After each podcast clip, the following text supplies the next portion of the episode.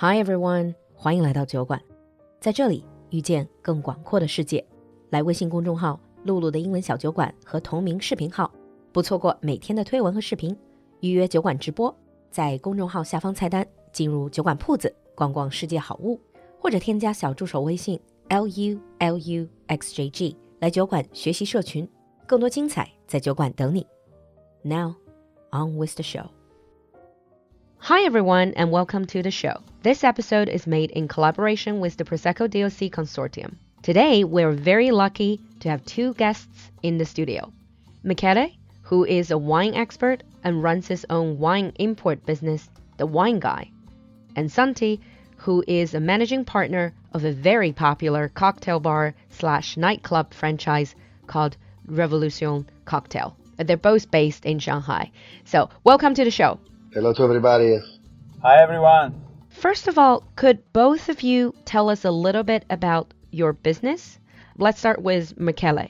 I know you're like an old friend. You've been on the show last year talking to us about Prosecco, but could you tell us still a little bit about your business? Yeah, absolutely. It's a great pleasure to be back.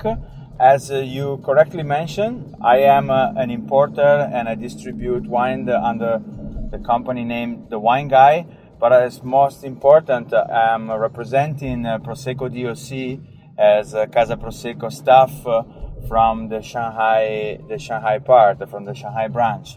Mm. So I'm very glad to be back uh, on your broadcast, uh, mm-hmm. and uh, you're all about prosecco.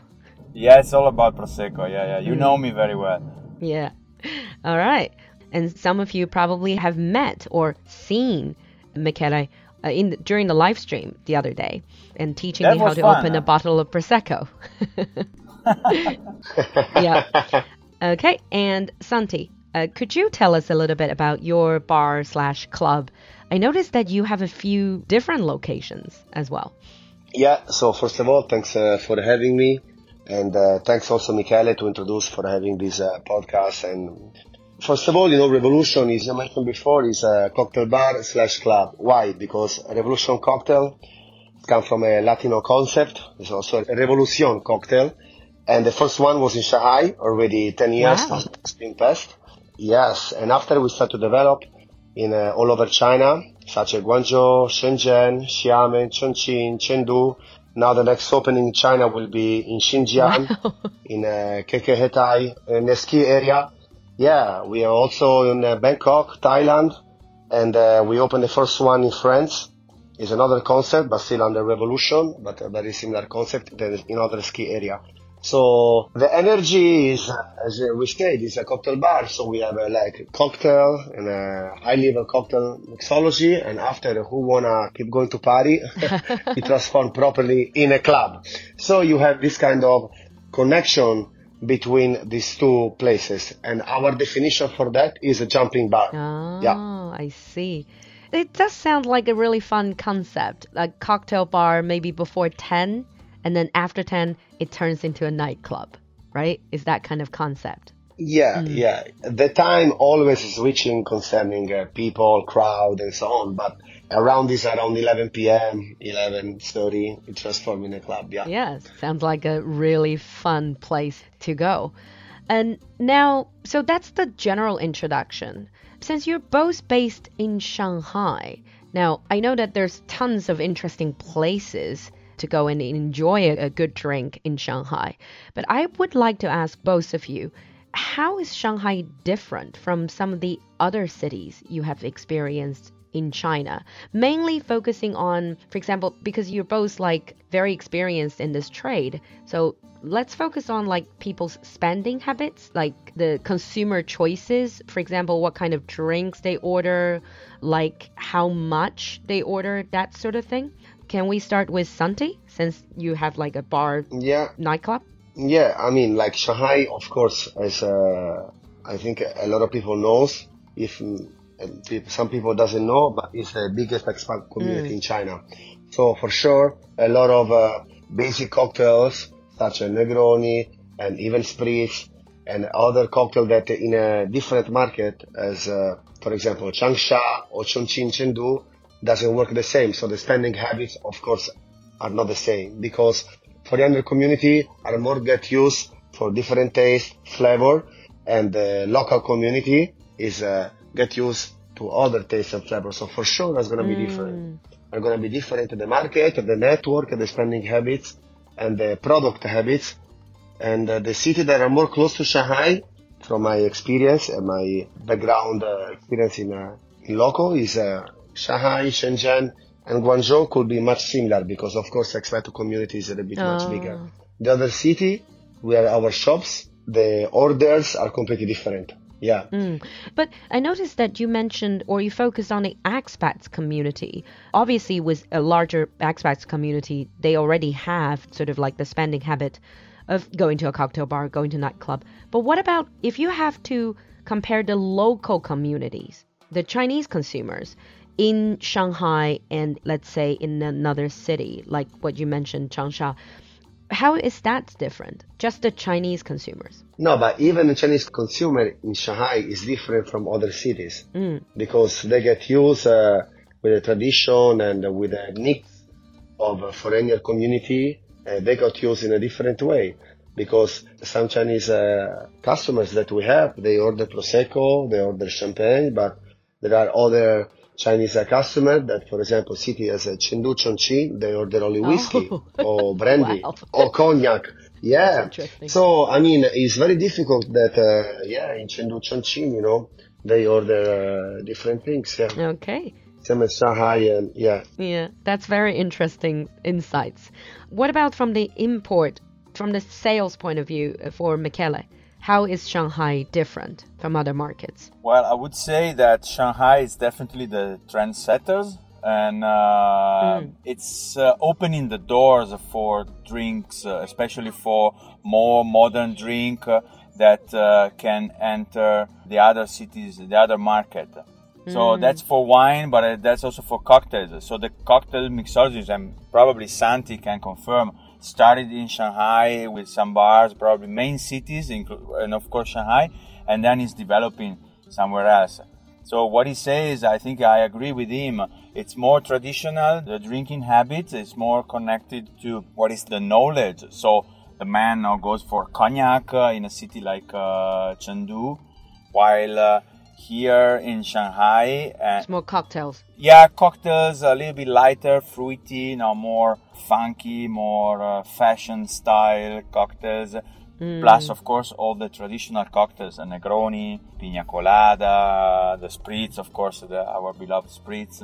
Spritz Oh, yeah, is yeah, getting yeah. very popular. And, Santi, he travels much more than me. I have to say it because he's a man that keeps the show going on in Revolution. Uh, you can meet him uh, everywhere. Me, I'm much more based in Shanghai. I have to say, yes. yeah, I mean, it's also different nature of, of business, obviously. Yeah. Yeah, of course. And if you have to say that which city has, apart from all these that you've mentioned, like Shanghai, you know, like Shenzhen, Guangzhou, apart from these first tier cities, which city do you think has the most potential if you are to like develop your business? What is the next stop? You're asking to me or to Michele? Well, for me, Both of you, actually. Ah, okay. Go on, Michele. for me, for what I saw, Shenzhen has a huge potential to develop.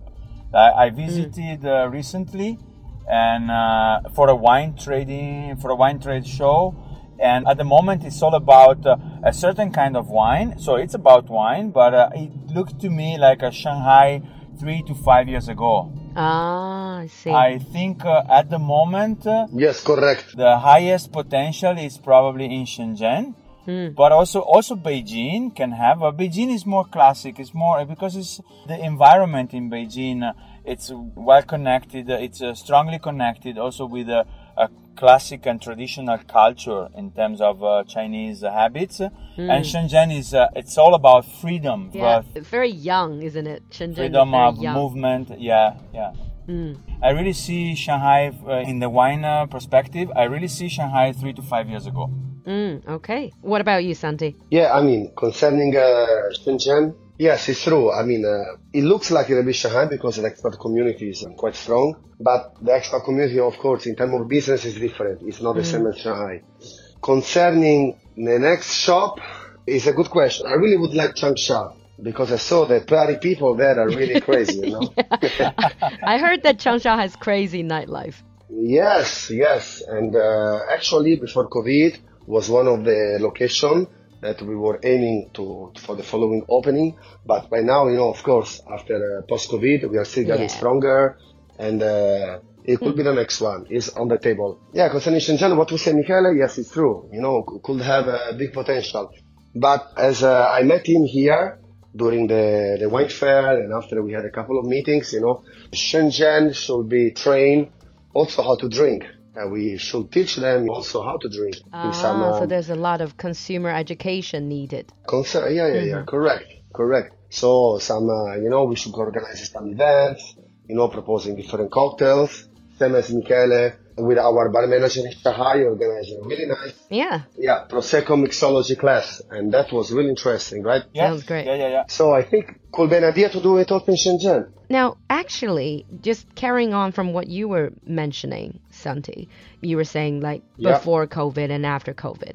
This is the elephant in the room. I have to ask that question because obviously COVID has hit um, like bars and clubs hard. Now that bars and clubs have gone back to normal operation, have you noticed any changes compared with the days before COVID? Of course, um, in terms of uh, revenue and uh, spending margin, of course, it's getting better. But still, mm. people need time because talking about, I don't want to call in this way, but let's say the rich people, even the VIP table that they were spending before, they open 10 champagne bottle, they open two now. And even like uh, regular people, their the spending is really, really low. Mm. But still, better, better and better is getting better, but much more slower than I was ah. thinking. I was thinking it was more booming. But I think September, October, November, December is going to be the Yeah, I think it takes people time. I think a lot of people thought after the lifting of all restrictions, people are just going to go crazy spending money. But I think three years is a long time that people really do need time to recover from that mentality. Correct. And people, you know, they were borrowing money from mm-hmm. families and from a different uh, part of uh, uncle, aunties, and uh, they need to pay the money back after save the money because after we learn the new things from COVID, let's use our, you know, emergency fund, you know, so uh, people is doing this now. you know. True. Yeah. Mm. Okay. And Michele, so Yeah. what about to you the sales of prosecco, of the wine that you that you're importing? Has it recovered? Yeah, it changed. it. Mm. Well, it's on the way of recovering. So I have to say the majority and the majority of my clients are B2B, so restaurants or distributors. I definitely serve also a community of uh, consumers. I see declining the consumers, uh, the private consumers, also because uh, several of my clients have left China, especially the expats. On the other hand, uh, there's a growing trend in the B2B. Restaurants are recovering their business. People is getting a little bit more trust, uh, a little bit more confidence, and they're going out to spend a little bit more. But what is changed is for Shanghai, especially, before you had uh, kind of regular business uh, daily, Monday to Sunday. Now you have the peaks during the weekend, some special days, but during the weekdays it's still a bit weak. So I, have a faith that in the second part of the year, sales growth, uh, sales gonna, the performance gonna improve. But uh, it was, uh, there were three hard years, and especially last year was pretty pretty hard. Shanghai was hit, yeah, it was hit uh, hardly, harder than other cities. It will take time, but uh, we have to be confident. Let's say that we have to look at the, the glass, at the uh, the, side. the prosecco glass half half full.